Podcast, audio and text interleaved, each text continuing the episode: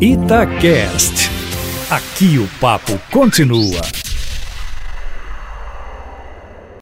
Itatiaia, João Vitor Xavier, Bastidores. Carlos Ferreira. Eu perguntei antes, é Carlos Ferreira ou Carlinhos Uberaba? Ele foi os dois, porque eu sou conhecido pelos, pelos dois títulos aqui em Belo Horizonte. Muito prazer recebê-lo. Seja muito bem-vindo para que possamos falar um pouco desse momento difícil que o Cruzeiro passa. Obrigado, João Vitor. É, boa noite, boa noite, Alexandre Simões. Boa noite a todos os ouvintes da Rádio Tatiaia. Pergunta número um: Marcelo Moreno vem ou não vem? Você já foi na canela, né? Para começar bem, É, alto estilo. Não, o Marcelo ele tá tentando lá junto ao clube dele a rescisão. Eu acredito que no máximo aí semana que vem, início da semana que vem já esteja tudo resolvido. É o interesse do atleta e, e nos ajudar nessa reconstrução e é interesse do Cruzeiro e 9 milhões de torcedores aí. Então todos nós queremos o Marcelo e ele também quer vir. Então quando dois quer, não tem briga. Uma pergunta se faz necessária. Acabou se tornando pública a dificuldade financeira do Cruzeiro nesse momento.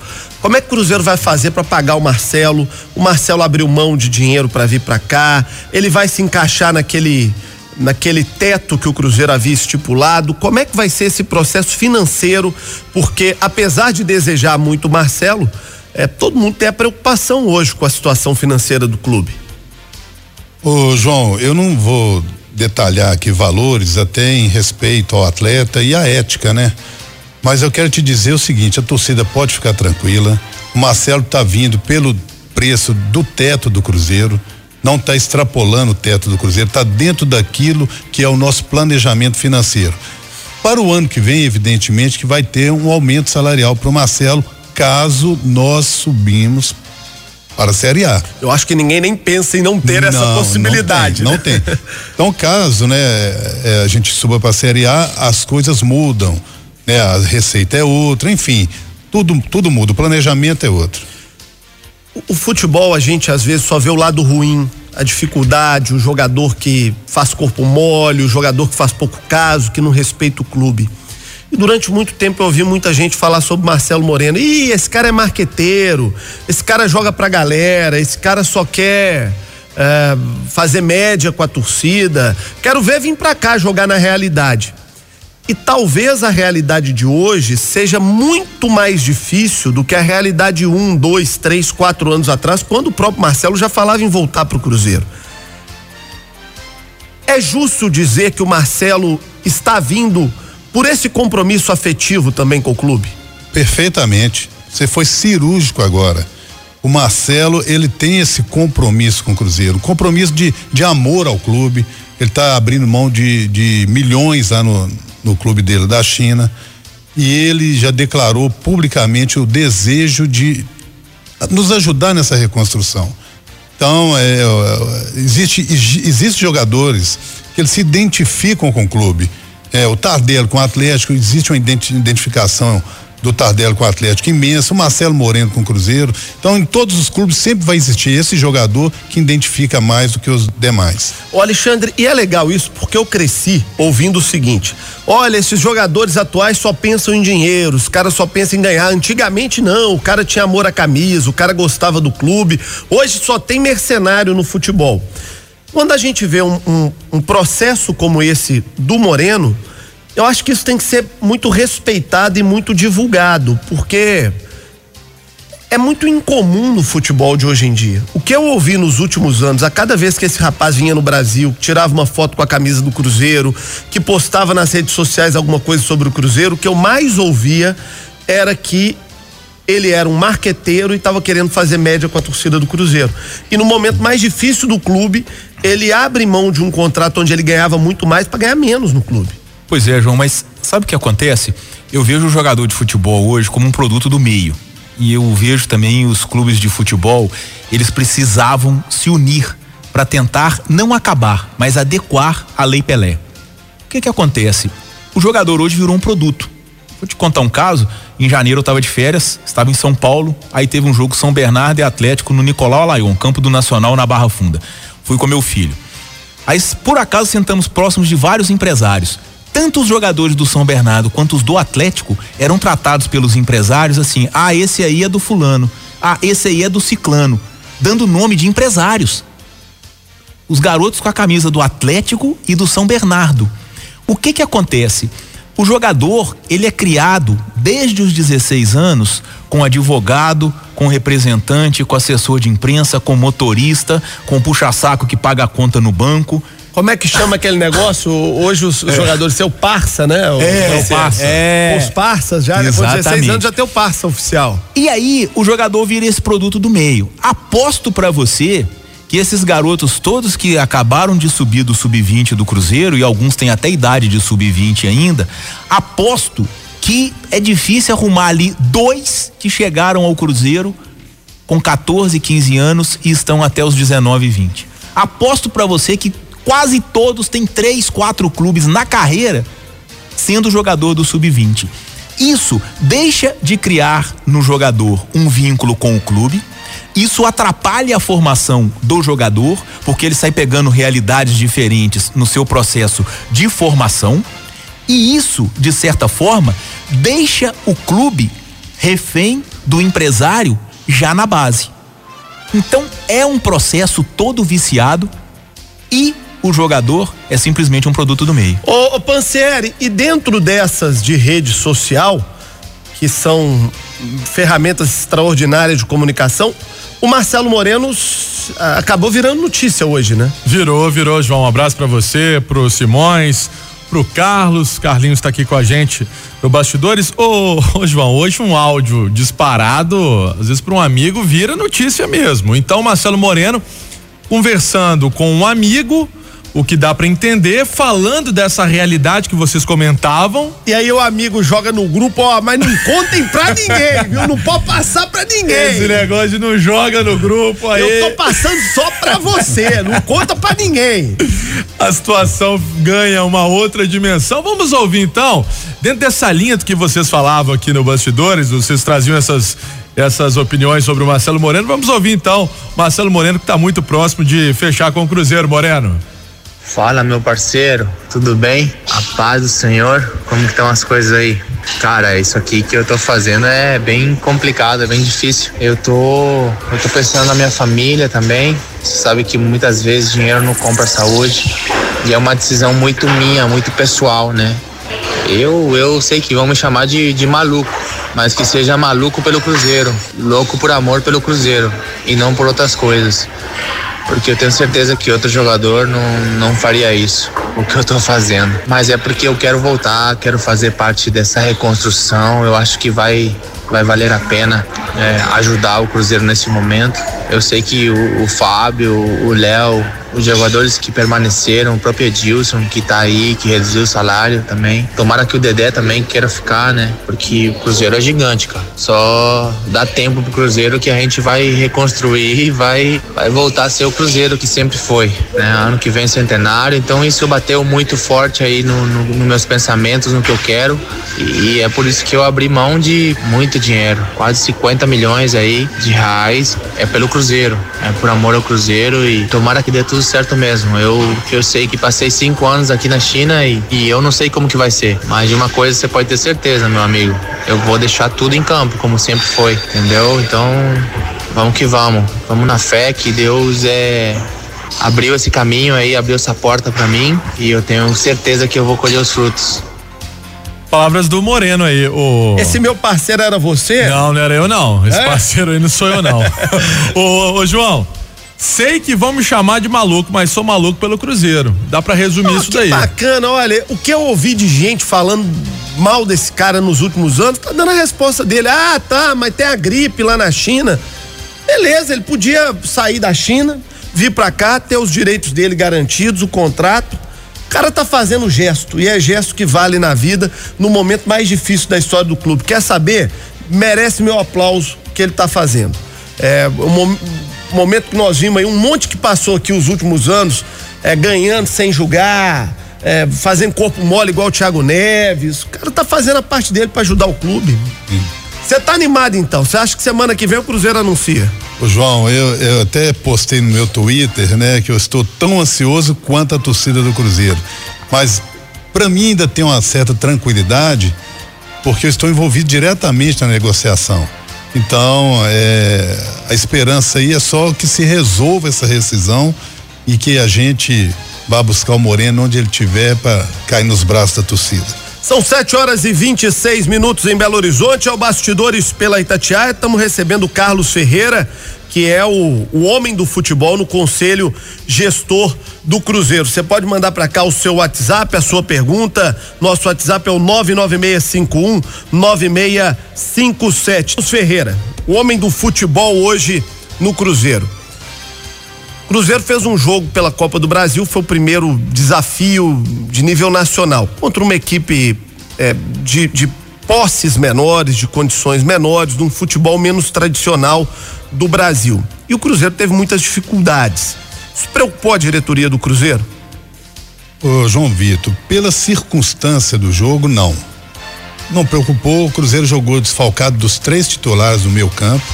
Né? Nós jogamos sem o Jadson, jogamos sem o Everton Felipe e sem o Machado. É, evidentemente que quem os jogadores que substituíram é, corresponderam à altura, evidentemente.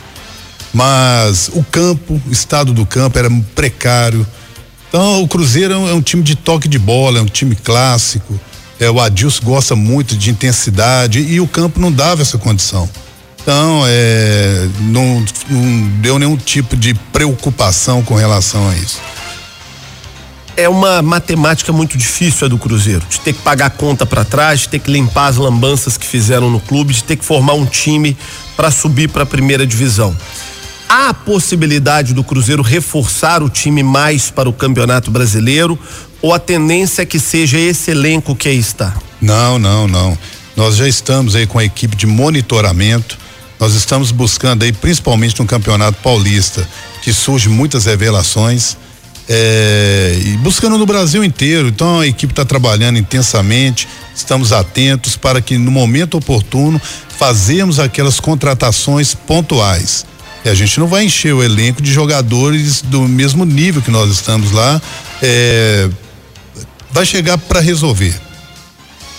Olha, o, o, Carlos, duas coisas, João. Primeiro, uma, uma, colocação, você falou do jogo contra o São Raimundo. Eu acho que tem um, uma análise naquele jogo ali que foi um, uma coisa que o Adilson fez e que vem comprometendo a carreira dele nesses últimos anos.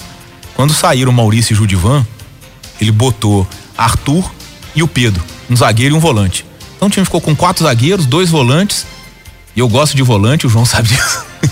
dois laterais e na frente o Robertson e o Alexandre Jesus. Eu acho que aquilo ali é uma mensagem pro seu time, gente, vamos para trás desesperado defender e pro adversário, olha, eu tô com medo, e aí foi aquele sufoco no final e principalmente após a, a expulsão do Edu. O, o, Adilson tem comprometido seus trabalhos por esse defensivismo exagerado e no América aqui a gente viu isso, no Ceará ano passado a mesma coisa. Eu acho que é uma, uma situação que ele precisa trabalhar melhor. Até porque ele tinha opções no banco. Tinha o Marco Antônio, outra coisa a respeito, o Wellington. A respeito do Adilson, tá me preocupando. O, o elenco do Cruzeiro é muito novo, muito jovem. E eu tô achando Adilson excessivamente agitado à beira do campo. E eu acho que ele tá passando essa tensão, esse nervosismo pra molecada do lado de dentro. Uma coisa é você passar pro Fábio, pro Edilson, que são jogadores mais experientes.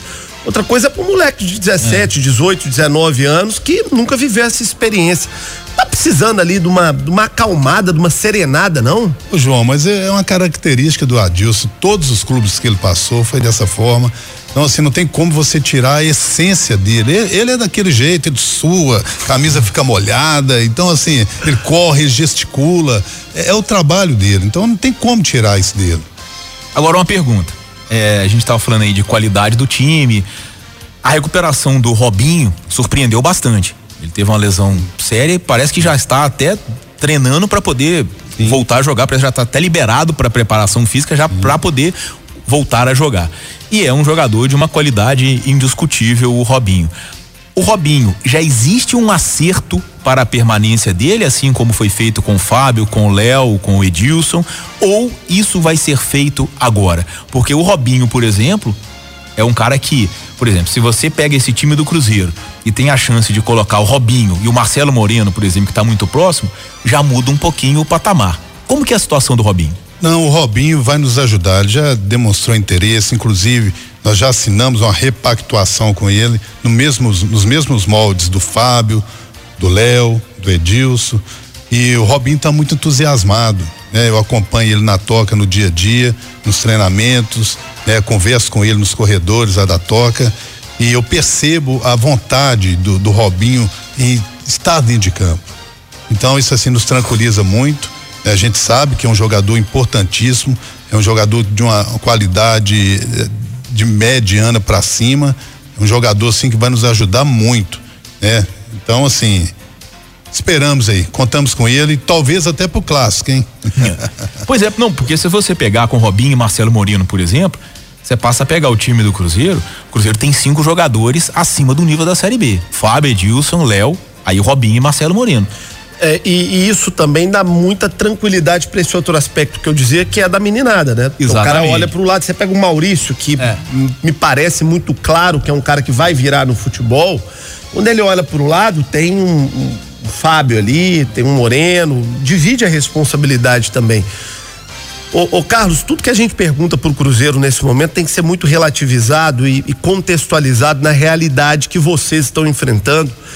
E é sempre muito bom destacar que você, né, o Emílio, é, quem mais está lá? Saulo, o seu Alexandre, Dalai, que para mim tá fazendo um Gatti. trabalho histórico. Todos vocês que estão colaborando, vocês não têm culpa do processo que o Cruzeiro passou. Todos têm um pouco de culpa, porque são todos conselheiros do clube, e eu acho que o conselho do Cruzeiro foi muito displicente durante um determinado momento. O conselho como coletivo, mas individualmente nenhum de vocês tem culpa ou responsabilidade pelo que aconteceu. Então, dentro desse contexto e dessa dificuldade que a gente reconhece que o Cruzeiro passa, não era melhor o Cruzeiro ter optado pelo Rafael do que pelo Fábio? Porque o Fábio é um ídolo, é história, é tudo, mas é um, um jogador que caminha pro fim da carreira. E o Rafael era um jogador com mais 10 anos de carreira. O que, que pesou para essa decisão? Em especial pelo fato de, pelo menos pelo que a gente tem de informação, o Rafael ganhar menos do que o Fábio. É, João Vitor, é pertinente essa sua pergunta. O Fábio é um ídolo, né? O Fábio é ídolo. O Fábio é, é uma pessoa de um caráter excepcional, é a torcida gosta do Fábio. Então, assim. E eu concordo é, com é- isso, É viu? uma situação muito complexa para você decidir entre o Rafael, né, que há 12 anos ele é reserva do Fábio, e talvez para premiar o Fábio pelo grande campeonato que ele fez é, na- nas decisões da Copa Brasil, principalmente 2018, e, e ele ainda, né, o Fábio, ele joga ainda em alta, Em alto nível, é em alto verdade. nível. Então, assim, nós não podemos também abrir mão de um jogador dessa, dessa natureza. Agora, o Rafael é um caso à parte. O Rafael, é, existia um plano, sim, para o Rafael ser titular do Cruzeiro. E se você me permite, eu quero emendar aí é, também até um pouco mais, me estender com relação ao Rafael. É, existia um plano, né? E o Rafael, tivemos uma reunião com o Rafael. E o Rafael, estava o pai do Rafael, o Rafael e o advogado do Rafael. O Rafael chegou perto de mim, estava eu, o Simar e o Beneci, e ele falou: Eu não quero ser mais coadjuvante. Eu quero ser protagonista. Por isso, por isso, tem tantos anos que eu estou no Cruzeiro, eu sou sempre reserva, não sei o quê, não sei o quê. Falei, tá bom, Rafael. Eu acho que você tem razão. Você tem razão. Eu quero sair. Não queria jogar no Cruzeiro. É um direito dele, é um direito de todos. Ainda de mais no, no momento, né, do que tá acontecendo. Exatamente, era um direito dele. E eu falei, não, Rafael, mas você é um ativo do clube. Vamos combinar da seguinte forma. Você pega o seu empresário, você continua nas atividades normais dentro do clube, coloca-se à disposição do Adilson, dentro da normalidade, e seu empresário vai buscar um clube para você e eu também, eu e o Samar vamos partir também para buscar um- algo melhor para você, já que você não quer ficar no Cruzeiro. É, e ele pegou, e, enfim, todo o contexto que foi colocado. Você, a gente falava, o Rafael, vou emprestar você um ano. Você, não, não quero. Vou emprestar dois anos então e você volta. Presta um ano, volta pro centenário. Tudo que você falava com o Rafael, não queria. Mas tem um motivo para isso. Tem um motivo para isso, eu vou chegar lá. Aí conversando com o Rafael, todas as opções, essa opção de buscar um clube para ele no mercado foi a mais a mais coerente no momento, que o Cruzeiro precisava de um, de um ativo, precisava de, um, de valores dentro do caixa do clube. E nesse momento ali, eu saí da reunião, porque eu tinha outros compromissos, já estava, dei por certo que nós iríamos nessa linha. Para minha surpresa, quando eu chego no outro dia na toca, chega a notícia que o Rafael tinha juizado a ação trabalhista contra o Cruzeiro. Eu fiquei muito surpreso, indignado, diga-se de passagem. E quando eu fui ver as razões, é, era 14 horas e 16 minutos que o Rafael juizou a ação contra o Cruzeiro. Às, às 15 horas e 30 nós iniciamos um, uma reunião que foi inócua. Ele já tinha entrado. Já tinha entrado e foi lá conversar com a gente. E para você entrar com uma ação, você não entra com ação em. Precisa de procuração. É, precisa de procuração. Você tem que preparar essa ação. O advogado não prepara uma ação dessa em 10 minutos, né? Sim. Ele estrutura uma ação dessa de forma documental, jurídica, de embasamento técnico, teórico, ele leva alguns dias. Exatamente, João. Então, assim, a indignação nossa e do, de todo o conselho é exatamente dentro desse contexto todo. O Rafael foi para uma reunião com a gente, ele, o pai dele, o advogado dele, é, já com a situação resolvida. Porque a partir do momento que você ajuiza uma ação, o que, que ele tinha que ir lá fazer reunião com a gente para tentar um acordo? Acordo de quê? Eu sou do interior e você também acho que é. Isso é o famoso fazer de bobo, né? Ah, pelo amor de Deus. Aí, aí você pega, aí tudo bem. Falei, Rafael, já tá o problema e vamos tentar resolver. E foi, tinha uma coletiva marcada para eu e ele né, fazer essa coletiva. E o Rafael não apareceu. Ele não, ele não foi na coletiva, eu fui sozinho e tentei. Falei, ó, o Rafael tá chateado com a situação, enfim. Dentro daquilo que eu havia conversado com ele, até porque ele tinha me prometido que nós resolveríamos essa questão, né, amigavelmente, e eu acreditei. Eu acreditei. E dentro desse período, após essa essa essa reunião e, a, e após essa entrevista coletiva que eu dei, nós a gente veio tentando negociar. Rafael, preciso deixar alguma coisa no Cruzeiro. Vamos tentar, vamos tentar até o último dia, que foi ontem que foi a audiência dele. Aí você vai para uma audiência em que certamente, né, o, a juíza poderia liberá-lo naquele momento. Você tinha alguns, o contrato do Rafael iria até 2021. Então assim, você tinha várias situações desfavoráveis ao Cruzeiro. O que, que o Rafael fez? Ele queria que liberasse tudo e ir embora. Mas na hora da audiência ele não fez isso. Aí ele quis receber todo o que o Cruzeiro deve, devia para ele para trás. O Cruzeiro teve que fazer esse acordo com ele. O acordo aí, eu vi na, nas redes sociais aí que o Cruzeiro ficou satisfeito. Nós não ficamos satisfeitos. O que o Rafael fez, eu acho que ele foi ingrato, ganancioso. Isso que o Rafael foi. Aí todo mundo vai perguntar, mas era um direito dele, tudo bem. Era um direito legal do Rafael ajuizar uma ação, até porque tinha três meses de salário atrasado. Mas é imoral. Aí tem gente que vai duvidar. Pô, mas não é imoral o Cruzeiro ter atrasado três pagamentos de, de salário do, do Rafael? Não é. Não é por quê? Porque quando você tem e não paga, aí há imoralidade na, na, na situação. Mas quando você não tem de onde tirar, não é imoral. É a mesma coisa, por analogia, imagina aí um velhinho de 80 anos que te é, furta 100 reais seu para comprar ali um remédio para o seu netinho que tá que necessita daquele remédio. Ele cometeu um crime. Se você denunciá-lo, a sociedade vai reprovar isso. A sociedade certamente vai reprovar.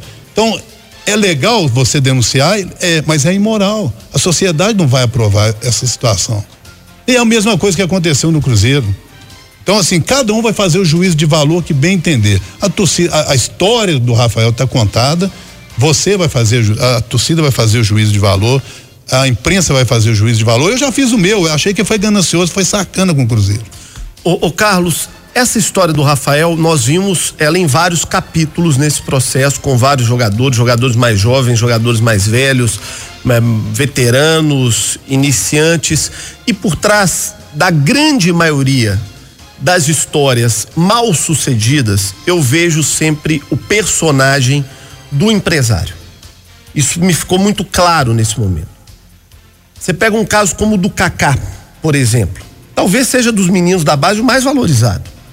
Teve uma postura extremamente respeitosa com o clube, de compreender a dificuldade e de acreditar numa construção de longo prazo com o Cruzeiro. Deu a mão para o clube no momento da dificuldade. Vários outros não tiveram essa postura. E aqueles que agiram de maneira mais incorreta, na minha avaliação, como você disse, no juízo de valor individual de cada um, foram jogadores de empresários que deitaram e rolaram no Cruzeiro nos últimos anos. Como é que o clube está vendo isso, lidando e como é que vocês esperam os desdobramentos disso nos próximos anos? Porque empresário manda em clube há muitos anos e daqui a pouco esses caras estão ganhando dinheiro de, de, de novo dentro do clube. Sim, inclusive, ô, ô João, é, foi é, bem, bem colocada essa sua pergunta. É, dentro do Cruzeiro, nós estamos fazendo um banco de dados. Nós teremos um banco de dados aí dentro do, do portal da transparência, onde todos ah, vai ter um banco de memória, onde essas pessoas que passaram para o Cruzeiro agora e que usaram da sua da malícia, da má fé para retirar ativos do Cruzeiro, certamente eles serão lembrados, os, os outros presidentes que virão, as outras gestões que virão, eles vão lá, vai lá nesse banco de dados, ah, não, deixa eu ver determinado empresário. Ó, oh, esse aqui, esse aqui foi parceiro do Cruzeiro, ótimo. Não, esse aqui não é. Tira fora. Então a ideia, a nossa ideia é é colocar essas pessoas não como é como fosse uma lista de mal pagadores. E esses aqui nós não tratamos com eles mais. Quantos jogadores ainda faltam o Cruzeiro fazer esse tipo de acerto, de rescisão, de acordo e qual que é a perspectiva do clube para isso?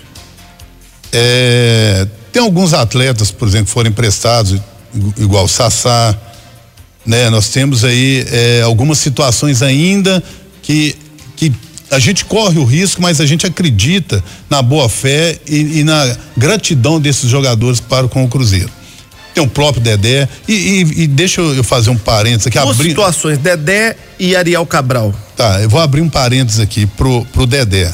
O Dedé é, teve muita. É, nas redes sociais aí, ele foi muito. É, o pessoal bateu firme no Dedé. Mas o Dedé é um cara, um bom caráter. O Dedé é um cara, é um cara que ele chegou, pediu 30 dias, nós concedemos os 30 dias para que ele continue o tratamento dele no, no, no Rio de Janeiro. E, e ele expressou. você conversando com a pessoa, você tem um filho, você sabe quem está sendo verdadeiro com você e quem não está sendo verdadeiro. É, eu digo muito aqui no bastidores, até para o Alexandre que está aqui, para o Pancieri, para você, eu digo aqui o seguinte: todo trabalhador tem que ter seu direito respeitado, desde a pessoa que ganha um salário mínimo até o cara que ganha um milhão de reais por mês. Trabalhou, está no contrato, foi acordado, todo mundo tem que receber. Agora, eu, eu acho que as coisas precisam ser um pouco relativizadas na sociedade. É, o Cruzeiro é um clube que nunca teve o histórico de caloteiro, de mal pagador, de dar o cano. Esse histórico, infelizmente, vem da gestão Gilvan de Pinho Tavares para cá. As duas últimas gestões do Cruzeiro foram péssimas do ponto de vista de gestão e de pagamento para o clube.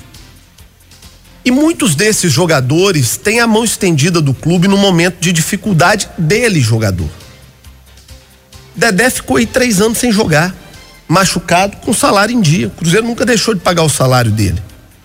É, isso aconteceu com vários e vários jogadores no Cruzeiro, no Atlético, em todo time do mundo acontece isso. E no momento de dificuldade do clube, não é possível que não dá para sentar na mesa e buscar uma forma decente de compreender também um pouquinho do lado do outro. O clube compreendeu o lado do jogador, mas o jogador também compreendeu um pouco o lado do clube. Quando eu falei isso aqui a primeira vez, eu apanhei feito cão sem dono na internet, em especial da torcida do Atlético. Teve gente com, com nível de mau caratismo de chegar a dizer o seguinte: olha, João Vitor acha que o trabalhador não tem que ter o seu direito respeitado. Porque quem fala isso é, é, é cara mau caráter, né? E tá cheio de mau caráter no mundo e na internet. Aconteceu com o Atlético agora. O Atlético podia ter afastado o Adilson ano passado pelo INSS acolheu o cara, manteve o cara, colocou o cara de auxiliar técnico, tá metendo o Atlético na justiça. Sabe? É um direito dele, é. Mas dá para levar a vida é. assim? Eu tenho 20 anos de rádio Tatiá. Se amanhã o Manel Carneiro falar o seguinte, ó, deu pra você, segue sua vida, muito obrigado. Não, não dá pra ser assim a vida, gente. Mas aí, João, a gente volta lá nos 16 anos, quando o cara já é profissional e tem o agente. E o agente vive de quê? Da porcentagem no ganho do jogador. A grande jogador maioria são abre mão- grandes gigolôs do sim, futebol. sim. Se o jogador abre mão, o agente está abrindo. Grande maioria, viu? Não podemos É. dizer todos, porque toda Não, generalização mas é é- e injusta. Sim. Eu não sei qual é a regra, não sei se existe um percentual fixo, se isso é acordado, se é 10%, se é 15% ou se é 20%, mas de toda forma, o agente vive, No Cruzeiro, ultimamente, parece que a regra era quase uma sociedade ali, sabe? mas o agente vive, né? Ele administra a carreira do jogador e ele recebe uma porcentagem do salário do jogador como pagamento por ele ser o administrador daquela carreira. Então, se o jogador abre mão, o agente está abrindo mão. E a gente não sabe como é o contrato, por exemplo, existe contrato de jogador com o agente que quando o jogador está sem clube, o agente tem que bancar uma certa quantia para o jogador. Então, é, é essa situação. Aí a gente volta lá atrás, nessa história toda, como os agentes tomaram conta do futebol e como os agentes fizeram do futebol uma terra de ninguém. E aí- Porque aí a gente chega onde? Na rachadinha. E aí eu quero te perguntar sobre isso. É, é claro que no momento de crise, muita coisa você não consegue arredondar. Mas das coisas mais corretas que eu vi do Cruzeiro foi dita pelo Vitório Medioli, quando ele disse o seguinte: o Cruzeiro tem que questionar, preparar um dossiê e a FIFA para questionar parte das dívidas que o Cruzeiro tem na FIFA, porque na avaliação dele, de uma auditoria que ele fez junto com vocês dentro do Cruzeiro, havia é, é, indício muito forte de que essas dívidas, ou que parte das dívidas, eram dívidas fraudulentas, frutos de contratos é, é, feitos de má fé para lesar o clube, para desviar dinheiro do clube. E aí você pode até aplicar o que no direito é, é dito da teoria da do, do fruto envenenado, né? Que, que já vem na origem a contaminação do processo. E a gente não escuta falar disso desde que o Vitório Medioli saiu do Cruzeiro. Nós estamos falando de dívidas milionárias na FIFA e que há um entendimento que essas dívidas foram criadas, foram inventadas, fraudadas para gerar o prejuízo ao clube. O Cruzeiro não vai tomar uma ação desse nível na FIFA para questionar isso ou para pelo menos eh, ter uma discussão jurídica a respeito do que seria uma fraude contra o clube? É, ô João, é pertinente a sua pergunta. A questão do, de- desses contratos que estão na FIFA são contratos que foram é, pactuados entre os clubes, né, evidentemente com a intermediação de agentes ali, e que o Cruzeiro não pagou. Não pagou pro, pro clube. Evidentemente que o clube tem todo o direito de ir na FIFA. O que nós estamos fazendo, né, e a gente já está programando aí, é ir parte do conselho gestor munido de documento, de, de eh, reportagem da, da imprensa, da, do da- a- todas as ações do Ministério Público e da Polícia Civil, a gente fazemos um dossiê ir diretamente nesses clubes e mostrar a realidade do Cruzeiro. Mostrar o que que aconteceu, as gestões, o que até chegar nesse momento. Mas parece, pela informação inicial do Vitório Medioli, que não podemos falar de todos os clubes, mas que há caso até de clube participando. Que foi usada uma ponte, pega um clube X, joga na ponte no clube Y para superfaturar a questão, para depois o jogador vir pro Cruzeiro. É, é, é. Coisas desse nível Sim, de mas- malandragem é, que mas- fizeram. Hoje nós temos tantos assuntos aqui que se a gente entrar na- nas, nas, no- nas minúcias dessas questões aí, a gente vai, vai ter bastidores aqui até meia-noite. Mas aqui, é, aqui- e um- e uma coisa, é, João, com relação a, a esses intermediários, é, nós adotamos uma postura lá no Cruzeiro da seguinte forma: tem aqueles empresários, né, os, inter- os intermediários, que são, como você mesmo disse, você não pode colocar todo mundo num balaio, no mesmo balaio, que são de boa fé. Mas eles também estão sendo prejudicados porque têm haveres com o Cruzeiro, mas nós tomamos uma decisão até para não penalizar e não lesar o Cruzeiro novamente, que após a- a- o inquérito ser apurado, após o, o Ministério Público decidir se oferece denúncia ou não, né, com relação a tudo que aconteceu dentro do Cruzeiro, nós não vamos pagar essas intermediações. E eu- a gente tem falado para os empresários e, e- e eles tem entendido a nossa situação. Porque se tiver algum, algum ponto ali, você pode estar tá pagando duas vezes, lesando o Cruzeiro duas vezes. Então a gente está falando, aguarda um pouco, deixa o inquérito, ser, a, a apuração acabar. Ministério Público oferece denúncia, ok. Você está fora, vem aqui, vamos sentar, vamos conversar, vamos parcelar essas questões. Acho que é muito correta a postura do clube. Vamos dar uma passada no WhatsApp, tem perguntas do torcedor para o Carlos Ferreira. Vamos lá. Boa noite, João Vitor Xavier, Eduardo de Contagem. Queria saber por que o Cruzeiro não quer pegar o Jadson e nem o Ralph. Boa noite, João Vitor, e boa noite ao Carlos Ferreira. Ô Carlos Ferreira, você acha que o Cruzeiro tem condições de subir para a Série A em 2021? Será que esse time aí aspira confiança? Marcos Sanguiné do Bairro Ouro Preto. Vamos fazer um bate-bola. Primeira, o Ralph e o Jadson, né, parceiro? Isso, os dois. É, é, João Vitor, a nossa política de contratação é no início do programa eu, eu disse para você, há um monitoramento do Cruzeiro é, com relação a esses jogadores possíveis. Nós não podemos ficar contratando agora aleatoriamente, nós temos que ser mais pontuais, porque o Cruzeiro não tem recurso. O, o Ralph, evidentemente, é um jogador valorizado. Então, é possível trazer o Ralph? Sim, Talvez sim, né? Mas a gente não pode, qualquer é, indicação, você vai lá e pega. Até porque o custo é muito alto. Então a gente tem que ter os pés no chão. Nós continuamos aí com a gestão é, cautelosa, com prudência, para que nós não, para que nós chegamos, que, a gente chegue, né, é, lá na frente sem nenhum transtorno para as próximas, próximas gestões. E a segunda pergunta é se você acredita que o Cruzeiro sobe esse ano. Tenho certeza.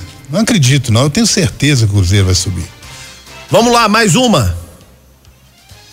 Boa noite, João Vitor Xavier. Boa noite aí, galera do, do, Bastidores. Gostaria de fazer uma pergunta para o Conselho Gestor do Cruzeiro. O Cruzeiro está enfraquecido no meio de campo com pessoas mais jovens, com grande potencial, mas nós precisamos de pessoas com pouco experiente. O Nilton teve aí dando sopa aí, queria jogar, disse que até de graça pelo Cruzeiro. Por que, que eles não contrataram o Nilton?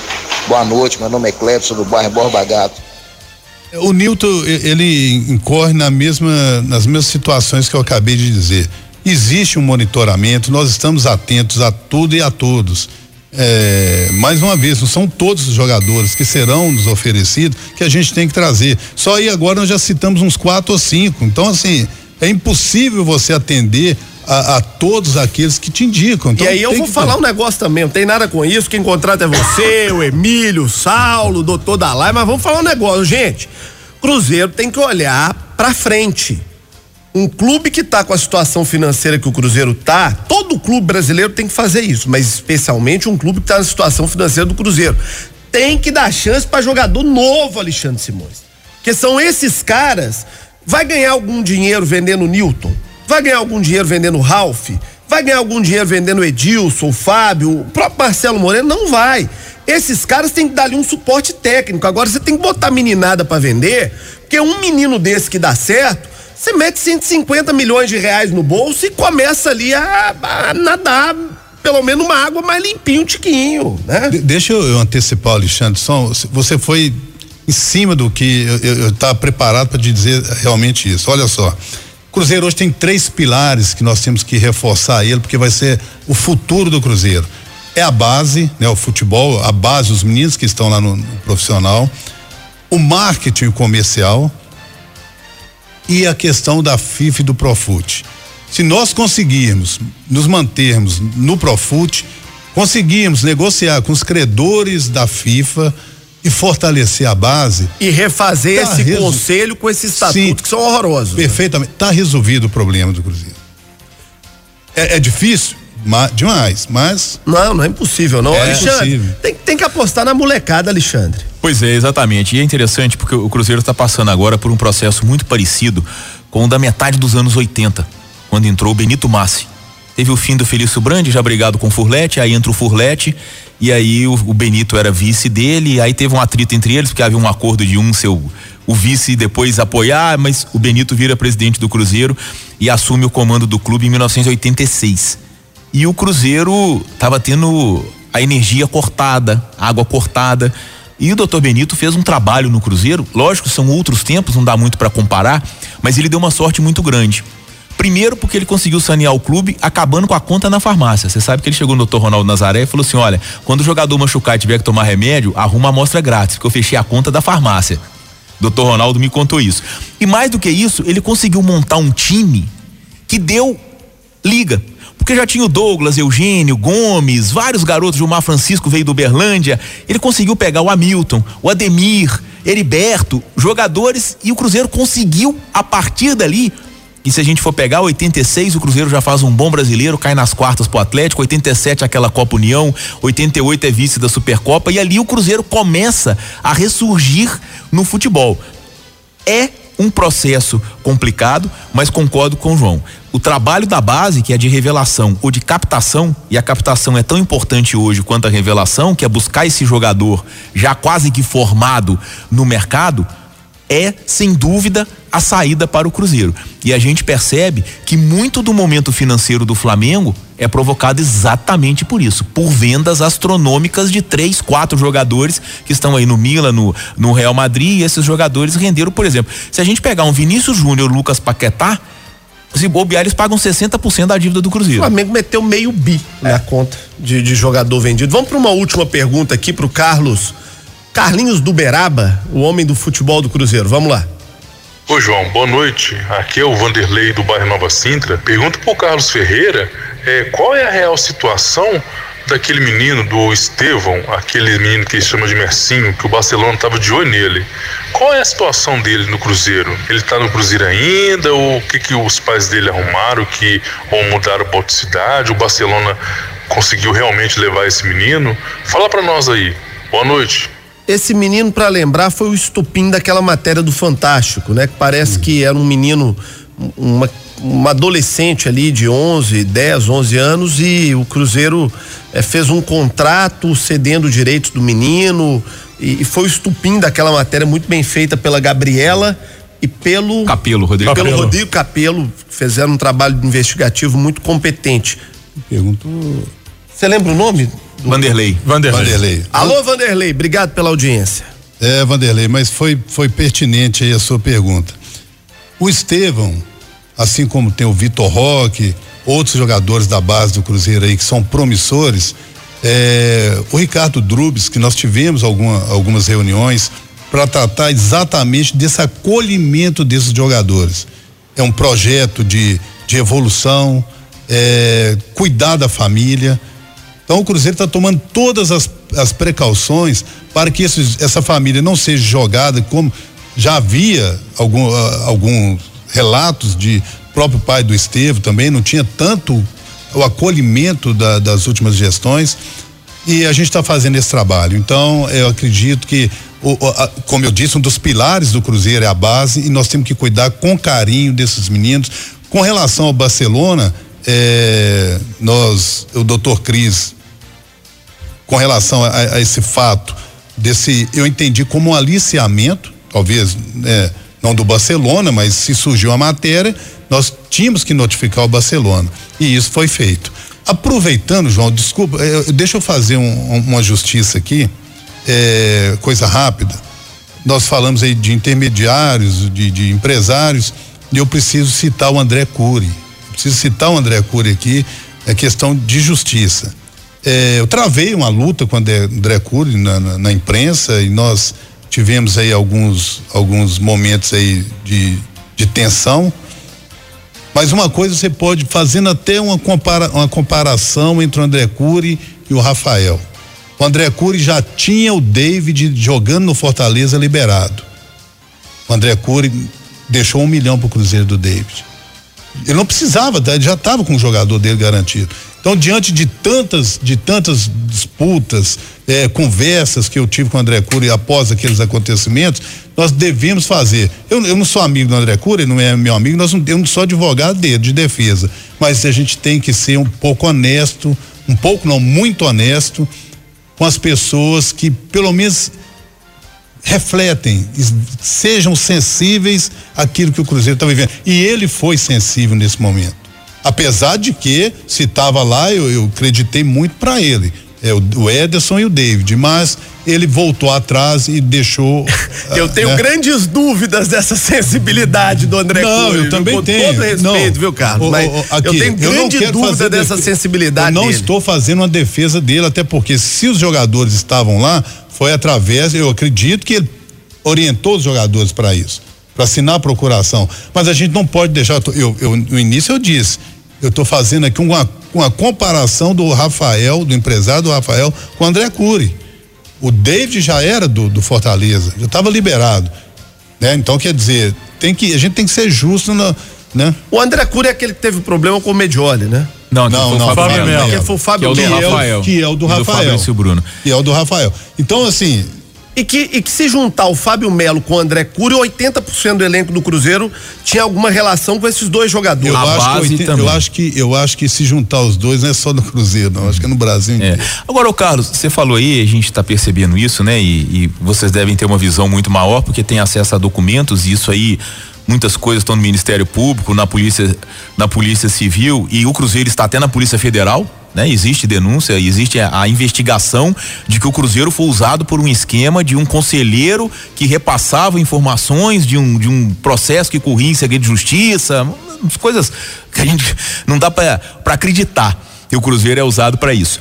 Mas eu queria saber o seguinte: já está sendo preparada uma ação do Cruzeiro, da instituição, contra as pessoas que lesaram? Contra os, dirigi- os dirigentes que lesaram? Porque eu acredito que provas já existam de que o Cruzeiro foi lesado. O Cruzeiro fazer uma ação além do processo de expulsão dessas pessoas do quadro de associados e do conselho, o Cruzeiro processar essas pessoas para que essa- reparação danos, por exatamente, exemplo. porque o Cruzeiro, se o Cruzeiro foi usado, foi lesado, o Cruzeiro tem É, o direito mas- de pedir a reparação disso aí. E eu acho que é uma coisa que é muito simples, porque todo empresário que recebeu deu uma nota. E rastrear o dinheiro a partir de uma nota, porque a nota tem que ter uma conta bancária. A partir da, lógico esse negócio de ah, coloco meu sigilo fiscal bancário à disposição. Se o cara fez coisa errada, não foi na conta dele. Isso aí é uma coisa que é, é até infantil falar isso. Ah, eu coloco meu sigilo bancário à disposição. Se o cara fez uma coisa errada, não foi na conta dele. Usou alguma, alguma artimanha para poder fazer. Mas, a partir do momento que tem uma nota fiscal, e nessa nota fiscal tem de ter a conta, rastrear dinheiro não é difícil nessa situação. Alexandre, nessa questão aí é importante, prudente, para que a gente tenha êxito nessa, nessas ações, que seja eh, concluído o inquérito, né? E que ofereça denúncia e que sejam condenados, porque não tem erro. A ação de reparação, ela certamente ela acontecerá. Nós não queremos impunidade no Cruzeiro, mas porque é o seguinte, nós estamos trabalhando voluntariamente. Eu estou dedicando meu tempo ao Cruzeiro até uma hora da manhã. E não, não só eu, como todo o conselho gestor, a gente fica no WhatsApp criando estratégia para outro dia. Não é justo a gente né, fazer isso e não ver o Cruzeiro ser ressarcido daquilo que tiraram dele. Agora, é a justiça que vai determinar e se, e se realmente tiver, tiver os culpados, que eu acredito que sim, piamente, que, que eles serão, eles prestarão contas, eh, nós vamos buscar essa reparação. Carlos, obrigado pela entrevista, pela participação. Boa sorte a você, a todos que estão nesse conselho gestor do Cruzeiro, que vocês façam eh, um bom trabalho de revigoração do clube tomara que não pare nisso, que o Cruzeiro consiga resolver essa interminável guerra política para rever o seu estatuto, rever parte do conselho, qualificar o conselho, eh, né, para viver novos tempos. Né? O Cruzeiro merece mais do que viveu aí nos últimos anos. Muito obrigado. Ô, João, eu, eu que agradeço aí pelo convite. É sempre uma satisfação enorme estar aqui no seu programa. A Itatiaia tem aberto as portas pra gente e a gente fica muito feliz com isso. E quero te dizer, para finalizar, que o Conselho Gestor trabalha arduamente dentro de todas essas situações que você colocou. Então, o próximo presidente certamente ele pegará o Cruzeiro de uma, uma situação mais tranquila para tocar.